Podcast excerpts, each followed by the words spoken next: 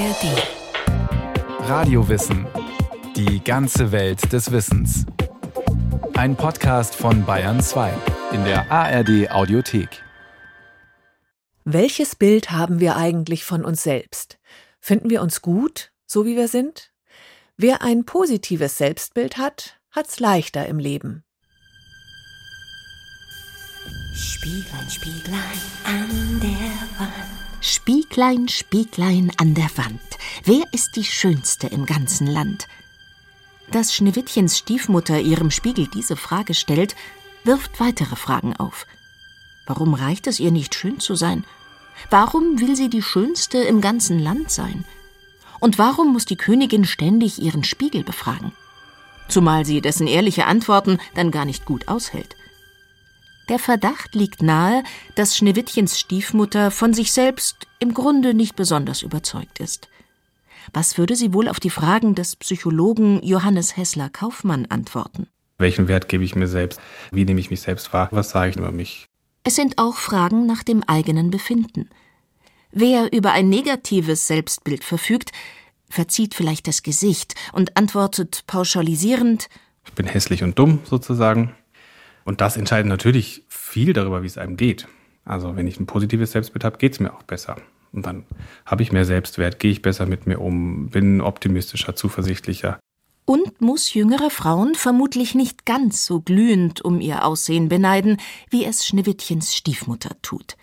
Ein positives Selbstbild wäre also schon erstrebenswert. Aber wer kennt das nicht?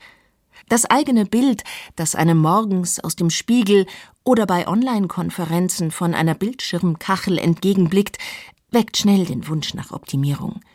Man könnte besser oder jünger aussehen. Und by the way, man könnte sportlicher, einfühlsamer, geduldiger, fleißiger, liebevoller oder was auch immer sein. Tja, wenn das Wörtchen wenn nicht wär. Die Realität sieht leider anders aus. Dass wir hohe und manchmal zu hohe Ansprüche an unser Aussehen, unseren Charakter oder unsere Leistungsfähigkeit stellen, lässt sich kaum vermeiden, meint der Psychotherapeut Johannes Hessler Kaufmann. Das hängt sicherlich dann mit dem Idealbild zusammen, das wir von uns haben, was gesellschaftlich vorgegeben ist, auch durch die Normen und Werte und Standards, die wir gelernt haben. Also man kann sein Selbstbild auch mit dem Idealbild vergleichen und das kann natürlich unvorteilhaft ausfallen für viele Leute und dann auch zu Unzufriedenheit führen oder auch Motivation sein, was zu ändern. Wenn ich nur Zeit hätte oder disziplinierter wäre, dann, ja, dann. Ein bisschen Selbstbetrug gehört zum Blick auf sich selbst wohl dazu, um den Glauben an das eigene Potenzial nicht zu verlieren. Aus psychologischer Sicht problematisch wird es erst, wenn man sich grundlegende Illusionen über die eigenen Möglichkeiten macht. Nicht nur, dass sich das Rad der Zeit nicht wirklich zurückdrehen lässt, trotz Botox und so weiter, wer eigentlich Künstler ist, aber kein Werk zustande bringt, sollte sich schon ein paar grundlegende Fragen stellen. Ein allzu schiefes Selbstbild sorgt, wie ein negatives Selbstbild, im Grunde nämlich für Frust, sagt die Psychoanalytikerin Cecile Lötz. Und es geht darum, gut einschätzen zu können, wer ich bin, was kann ich, was kann ich vielleicht nicht so gut. Also wir brauchen ein stimmiges Selbstbild von uns. Und je weiter das weg von diesem stimmigen Selbstbild geht, desto größere Konflikte und Schwierigkeiten werden wir in unserem Leben auch haben. Wer sich selbst mit all seinen Stärken und Schwächen nicht gut einschätzen kann, riskiert Fehlentscheidungen und Zurückweisungen. Schon wieder eine Kündigung, schon wieder ein erfolgloses Date. Was mache ich bloß verkehrt? Warum mag mich keiner so, wie ich bin? Formulierungen wie der neigt wohl zur Selbstüberschätzung oder die hat ja einen Minderwertigkeitskomplex verweisen auf Diskrepanzen zwischen Innen- und Außensicht. Harmonischer läuft es, wenn Selbst- und Fremdbild einigermaßen kongruent, also übereinstimmend sind, meint auch der Psychologe Johannes Hessler Kaufmann. Was vor allem in Beziehungen wichtig ist. Kennt man alles aus Streit mit anderen, wenn man sagt, du bist aber so, dann sagt man, nee, ich bin aber so. Und das ist eben dann, wo Selbst- und Fremdbild auseinandergehen. Und wenn das größtenteils kongruent ist, hat man es auf jeden Fall leichter mit anderen Menschen. Wenn man weiß, dass man zu Wutausbrüchen neigt, kann man sich leichter dafür entschuldigen. Wer schüchtern ist, aber keine Ahnung von seiner arroganten Ausstrahlung hat, interpretiert die abweisende Reaktion des Gegenübers vielleicht falsch. So manövriert man sich ins Abseits und versteht die Welt nicht mehr. Unser Selbstbild hat enorme Auswirkungen auf unser Verhalten, betont die Psychoanalytikerin Cecile Lötz. Wenn jemand zum Beispiel ein negatives Selbstbild hat, dann wird die Person zum Beispiel auch Schwierigkeiten haben, eine Beziehung einzugehen, eine Partnerschaft, obwohl sie sich das vielleicht wünscht, weil sie sich selber eigentlich gar nicht für liebenswert hält. Und dann sich auch entsprechend wahrscheinlich an bestimmten Stellen so verhält, dass sie vielleicht ganz schnell resigniert und gar nicht versucht, vielleicht mit dem anderen in Kontakt zu kommen, weil ihr selber scheinbar klar ist, es bringt eh nichts, der andere kann mich doch gar nicht mögen. Also sowas hat einen enormen Einfluss. Das Selbstbild ist was ganz Wesentliches für eigentlich unser ganzes Leben, wie handlungsmächtig wir uns zum Beispiel fühlen oder auch nicht. Sehe ich mich als Macherin oder als Loser? Je nachdem packe ich die Dinge anders an. Unser Selbstbild kann zwar je nach Kontext oder Situation unterschiedlich ausfallen. Im Sinne von, ich hab's ja gewusst. Ich bin eine Null im Betrieb, zu Hause aber bin ich der beste Papa von der Welt. Und klar gibt es unterschiedliche Tagesformen oder man macht mal eine neue Erfahrung. Aber prinzipiell stellt sich das Selbst nicht ständig selbst in Frage man kennt es ja von sich selber, wenn man zum Beispiel ein positives Selbstbild von sich hat oder das Gefühl, ich bin jemand, der liebenswert ist, das kann uns ja jetzt nicht so schnell jemand wegnehmen, zum Glück. Umgekehrt aber leider eben auch, und das sehen wir in der Praxis, wenn jemand ein sehr negatives Selbstbild von sich hat, dann können wir ihm auch nicht so leicht ein positives vermitteln, einfach nur indem wir ihm sagen, dass er ein guter Mensch ist. Unser Selbstbild ist als Teil unserer Persönlichkeit relativ fest in uns verankert. Es bildet und wandelt sich im Laufe von Jahren. Das Selbstbild formt sich über kontinuierliche Erfahrungen. Den Begriff der Kontinuität, den finde ich wichtig, weil das Selbst ja nicht einfach von heute auf morgen einfach plötzlich so da ist. Wir haben vor zehn oder zwanzig Jahren schon ähnlich auf uns geblickt. Obwohl wir altern und immer etwas über uns dazulernen können, bleibt unser Selbstbild einigermaßen konstant. Es verändert sich allenfalls schleichend, je nach individuellem Beharrungs- und Anpassungsvermögen. Ansonsten gilt, man reagiert nun einmal empfindlich auf Vorwürfe und hält sich in Debatten lieber zurück. Punkt um. Oder ich als Hausfrau? Keine Chance. So bin ich eben. Das Selbstbild hat durch die Stabilität über die Zeit und über die Situationen hinweg eine ganz wichtige Rolle, dass es uns wie ein Skelett oder ein Gerüst trägt in dem Sinne, dass wir unseren Platz wissen, dass wir unsere Rolle kennen, dass wir einen abgesteckten Bereich haben, in dem wir uns bewegen können, dass wir wissen, wie wir auf bestimmte Situationen reagieren können und sollen, was von uns erwartet wird. So dieses Ich bin einer, der geht einfach nicht gern raus mit anderen Menschen und so. Das ist ja ganz klar, ne? Wenn man eingeladen wird, irgendwo hinzugehen, dann weiß man ganz genau, was man sagen soll. Zum Beispiel, nein, danke, ich habe keine Zeit um dann, wie gewöhnlich, am Computer zu zocken. Man ist und bleibt ein Einzelgänger. Das heißt, positives oder negatives Selbstbild oder überhöhtes Selbstbild hat eine stabilisierende Funktion. Es gibt uns einen Wegweiser auf dem Weg durchs Leben. Und ein instabiles ist wesentlich anstrengender und komplizierter, weil wir ständig hin und her geworfen sind oder gar keine Orientierung haben oder verzweifeln und am einen Tag fühlt es sich richtig und gut an, am nächsten total falsch und irgendwie kompliziert. Das ist auf jeden Fall mit viel mehr Zweifel verbunden, weil es eben keine Orientierung gibt, keinen Halt gibt. Psychische Erkrankungen wie eine Borderline-Störung oder Schizophrenie gehen oft mit instabilem Selbstbild einher. Aber auch in der Pubertät, in den Wechseljahren oder als Reaktion auf einschneidende Ereignisse kann das Selbstbild ins Wanken geraten. Nach dem Tod eines langjährigen Partners etwa. Wer bin ich eigentlich ohne meinen Mann? Äußere Veränderungen bergen Chancen, aber auch Risiken. Wer von Haus aus über wenig innere Stabilität verfügt, stürzt schneller von einer Krise in die nächste. Zu viel Irritation tut dem Selbst nicht gut. Das Selbstbild verschwimmt. Selbstbild, was sich ständig ändert, was vielleicht einhergehen könnte mit, ich entscheide mich nochmal um, was ich arbeiten möchte oder diese Partnerin passt doch nicht zu mir oder jetzt möchte ich wieder umziehen. Also so eine Wechselhaftigkeit im Selbstbild macht es einem schwer, sich selber als konsistente Person zu erleben und dann auch ein konsistentes Leben zu führen vielleicht. Unser Selbst beginnt sich von Geburt an zu formen. Ein Baby schreit viel, ein anderes ist eher ruhig. Jeder Mensch bringt Ureigenes mit auf die Welt. Jedes Individuum macht seine ureigenen Erfahrungen mit sich selbst und den anderen. Wie sich im Laufe von Jahren im Wechselspiel der Einflüsse und Gegebenheiten ein Selbstbild herausbildet und mehr oder weniger festigt, sehen der Verhaltenstherapeut und die Psychoanalytikerin ähnlich. Ein Selbstbild entsteht in verschiedenen Schichten. Da gibt es ganz im Kern Basis biologisch-genetisch bestimmte Faktoren. Da gehört sicherlich sowas wie Intelligenz dazu, aber auch wie sehe ich aus, wie sportlich bin ich, wie groß bin ich, was für einen Körpertyp habe ich, also Dinge, die gar nicht mal so wirklich unter unserem Einfluss liegen. Auch habe ich vielleicht Krankheiten oder irgendwelche Einschränkungen, Dinge, die existenziell uns mitgegeben sind, einfach dadurch, dass wir leben. Die Psychoanalyse würde das auch sagen. Die spricht dann von Kern selbst. Es gibt aber auch immer etwas, was wir durch unsere äußeren Beziehungen erfahren. Also ein Teil unseres Selbst ist eben auch oder vielleicht sogar im Wesentlichen auch das, was wir einmal in Beziehungen erfahren haben.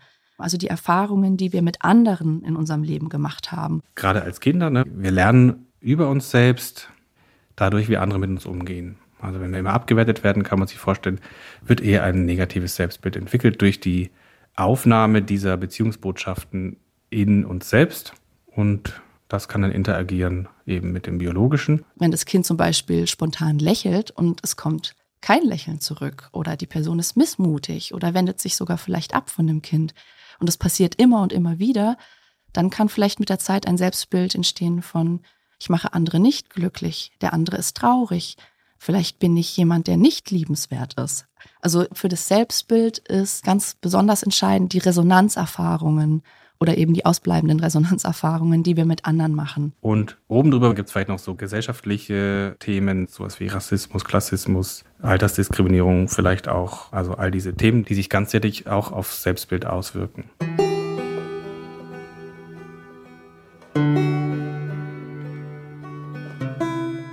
Wie sehe ich mich? Was erlaube ich mir? Wo verorte ich mich? Am Rand der Gesellschaft oder mittendrin? Der soziale Status beeinflusst unser Selbstbild mehr, als man vielleicht wahrhaben mag. Gesundes Selbstvertrauen zu entwickeln, wenn einem von anderen wenig zugetraut wird, fällt nämlich schwer. Das Milieu zählt. Auch die ökonomischen Umstände sollten nicht unterschätzt werden, sagt die Sozialpsychologin Daniela Renger von der Universität Kiel. Wir haben jetzt in unserer neuesten Forschung auch gesehen, dass allein auch das Einkommen, das Menschen haben, beeinflusst, wie sie sich selbst sehen. Dass Menschen mit weniger Geld auch automatisch das Gefühl haben, weniger gleichberechtigt zu sein. Wer sich unterprivilegiert fühlt, wagt eher selten, den Mund aufzumachen, wenn ihm oder ihr etwas gegen den Strich geht. Unser Selbstbild wird in erster Linie von Anerkennungserfahrungen geprägt, sagt die Sozialpsychologin. Neben Selbstliebe und Selbstwertschätzung bildet sich also bestenfalls auch Selbstrespekt heraus. Selbstwertschätzung beschreibt im Prinzip das Gefühl oder die Überzeugung, eine kompetente Person zu sein, also etwas zu können, etwas beitragen zu können. Selbstliebe beschreibt die Überzeugung, eine liebenswerte Person zu sein, sich selbst zu mögen. Und Selbstrespekt beschreibt die Überzeugung, eine gleichwertige, gleichberechtigte Person zu sein neben anderen. Spieglein, Spieglein an der Wand. Spieglein, Spieglein an der Wand. Wer und wie bin ich denn nun bloß? So anschaulich der Begriff Selbstbild auch klingt, man kann sich innerlich nicht einfach einen imaginären Spiegel vorhalten, um das eigene Selbst zu erkunden. Ob wir es mit Selbstwahrnehmung, Selbsterfahrung oder Selbstreflexion probieren, ob wir unseren Selbstwert oder unsere Selbstliebe zu ermessen versuchen, es ergibt sich zwangsläufig eine Art Konstrukt des Selbsts, je nach Perspektive oder Zugang, je nach Stimmung und Befinden. Aber Körper, Geist und Seele sind untrennbar miteinander verbunden. Das Selbstbild bildet sich deshalb immer ganzheitlich heraus. Der Psychotherapeut Johannes Hessler Kaufmann definiert es. Als umfassendes Erleben unserer selbst, wozu Gedanken gehören, Gefühle, Körpererlebnisse, Erinnerungen, Vorstellungen. Es ist unendlich facettenreich. Auch die blinden Flecken wirken hinein, die wir nicht bzw. nicht auf Anhieb in den Blick bekommen können. Ein Selbstbild ist wie ein Eisberg, bei dem ein Teil, der kleinere Teil wahrscheinlich, bewusst und auch dadurch sprachlich zugänglich ist. Die anderen Teile sind wahrscheinlich eher erlebbar. Zum Beispiel, wie ich mich in Beziehungen zu anderen Menschen erlebe. Da kann ich vielleicht schon sagen, ich fühle mich immer so und so. Zum Beispiel fühle ich mich klein oder ich habe irgendwie das Gefühl, ich bin besser als die anderen. Aber die ganzen anderen Prozesse, die noch dabei ablaufen, auf körperlicher Ebene, auf emotionaler Ebene, die sind vielleicht gar nicht so eindeutig zugänglich. Also, dass ich immer so ein flaues Gefühl habe, wenn ich vor anderen Menschen sprechen muss oder dass ich mich plötzlich eben so klein fühle. Ne? Das kann vielleicht ein Gedanke sein. Ich fühle mich irgendwie schlechter als die anderen, kleiner als die anderen. Aber es ist natürlich auch, was sich körperlich äußert. Vielleicht in einem besonders aufgeregt sein oder fahrig sein, nicht mehr die Wörter finden, die man eigentlich sonst weiß. Wir sind uns selbst oft genug ein Rätsel. Warum werde ich jetzt rot zum Beispiel? Ähm, keine Ahnung. Aus welchen Tiefen des Selbsts steigen unkontrollierbare Impulse oder verrückte Fantasien empor? Sigmund Freud, der Vater der Psychoanalyse, wusste eine Antwort. Das Ich sei nicht Herr im eigenen Hause, sagte er, sondern stets beeinflusst vom Unbewussten, in dessen Dunkel sich Begierden, aber auch allerlei Verdrängtes, Unterdrücktes, Verleugnetes und Konfliktbehaftetes tummeln. Scham, Neid, Schuld und Minderwertigkeitsgefühle zum Beispiel. Doch wer sich selbst besser zu verstehen lernt, wird auch seiner selbst mehr bewusst, gewinnt also an Selbstbewusstsein. Um so das eigene Selbstbild aufzuhellen, muss man sich jedoch ehrlich mit sich selbst und seinem Leben auseinandersetzen. Ob privat oder in einer Therapie, sagt die Psychoanalytikerin Cecile Lötz. Es braucht kontinuierliche Reflexion oder Erfahrung mit anderen, um das Selbstbild auch wieder zu wandeln. Oft stecken solche Leute ja dann, also wenn das Selbstbild wirklich sehr negativ ist, stecken dann ja in irgendeiner Spirale fest und kommen da ja eben gerade nicht alleine raus. Suchen sich dann vielleicht gerade wieder die Person als Partner, die ähnlich vielleicht zu den Eltern einen ignorieren oder schlecht behandeln oder sowas. Das ist sozusagen das Vertragte daran. Und dann wird das scheinbar wieder bestätigt und dann bildet es so einen Kreislauf, also Wiederholungszwang nennt man das in der Analyse. Aus dem versucht man rauszukommen dann in einer Therapie. In der Psychotherapie geht es um die Arbeit an einem selbst. Das ist das Einzige, was wir beeinflussen können können nicht beeinflussen, was die anderen machen, wie die Welt so läuft, wie die Dinge sind. Aber wie wir selber uns verhalten, unsere Denkmuster, wie wir mit unseren Gefühlen umgehen und so darauf können wir Einfluss nehmen. Und dafür ist das Selbstbild eben sehr wichtig. Welchen Weg der Selbsterfahrung, welchen therapeutischen Ansatz man auch wählt, das Selbstbild liefert Hinweise, warum Menschen an Depressionen, Ängsten oder Beziehungsproblemen leiden – warum sie sich in ihrer Haut nicht wohlfühlen oder mit sich selbst so unzufrieden sind, sagt der Verhaltenstherapeut Johannes Hessler Kaufmann. Zum Beispiel, was sage ich über mich? Aus dir wird nie was werden, du wirst immer allein sein, du bist weniger wert als die anderen. Da müsste man genauer hingucken, dann hat man auch schon so die Brücke in die Biografie. Wo habe ich denn so gelernt, über mich zu denken? Und mit den damit verbundenen Gefühlen muss man auch spezifischer hingucken. Was kommt dann für ein Gefühl? Traurigkeit, ne? wenn ich in den Spiegel gucke und mich selber ansehe, also mein Selbstbild betrachte, wie fühlt sich das an zum Beispiel, oder wie fühle ich mich selbst in Kontakt zu anderen auf der Arbeit.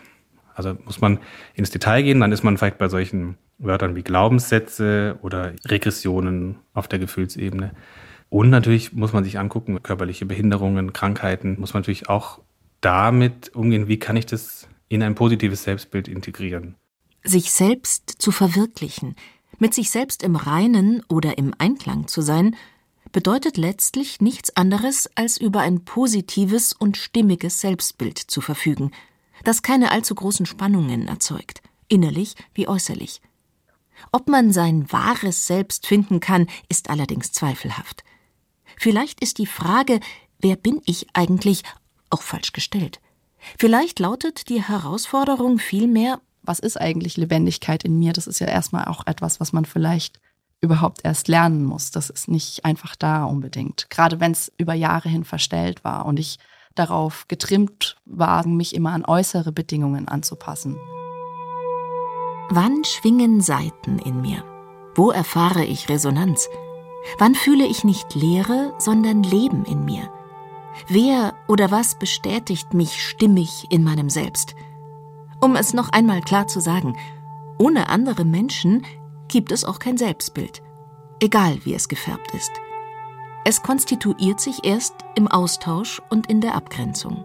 Das Selbstbild verdeutlicht unsere Natur als soziale Tiere. Also es ist wahnsinnig wichtig, dass wir wissen, was unsere Rolle und unsere Position in der Gesellschaft ist. Und das lernen wir nur durch Interaktion mit anderen Menschen und der Gesellschaft. Ich halte es für die Illusion, dass wir uns unabhängig von anderen Menschen denken können. Logisch, dass sich Wünsche und Fähigkeiten, Ansprüche und Realität nicht komplett zur Deckung bringen lassen. Von manchen Träumen heißt es Abschied zu nehmen. Das Leben wandelt sich und wir uns mit ihm, ob wir nun wollen oder nicht. Für immer jung und schön zu sein, geht eben nicht. Das erzählt uns ja auch das Märchen von Schneewittchens ungeliebter, egozentrischer Stiefmutter. Justina Schreiber über Identität und Selbstbild. Zu dem Bereich Selbstliebe, Selbstwert und anderen Einzelaspekten des Selbstbildes gibt's noch viel mehr Folgen. Außerdem noch ein Hörtipp, wie wir ticken. So heißt der Psychologie-Podcast von Radio Wissen. Alles zu finden in der ARD Audiothek und überall, wo es sonst Podcasts gibt. Und mehr Informationen zu diesem Stück bekommen Sie, bekommt ihr wie immer in den Show Notes.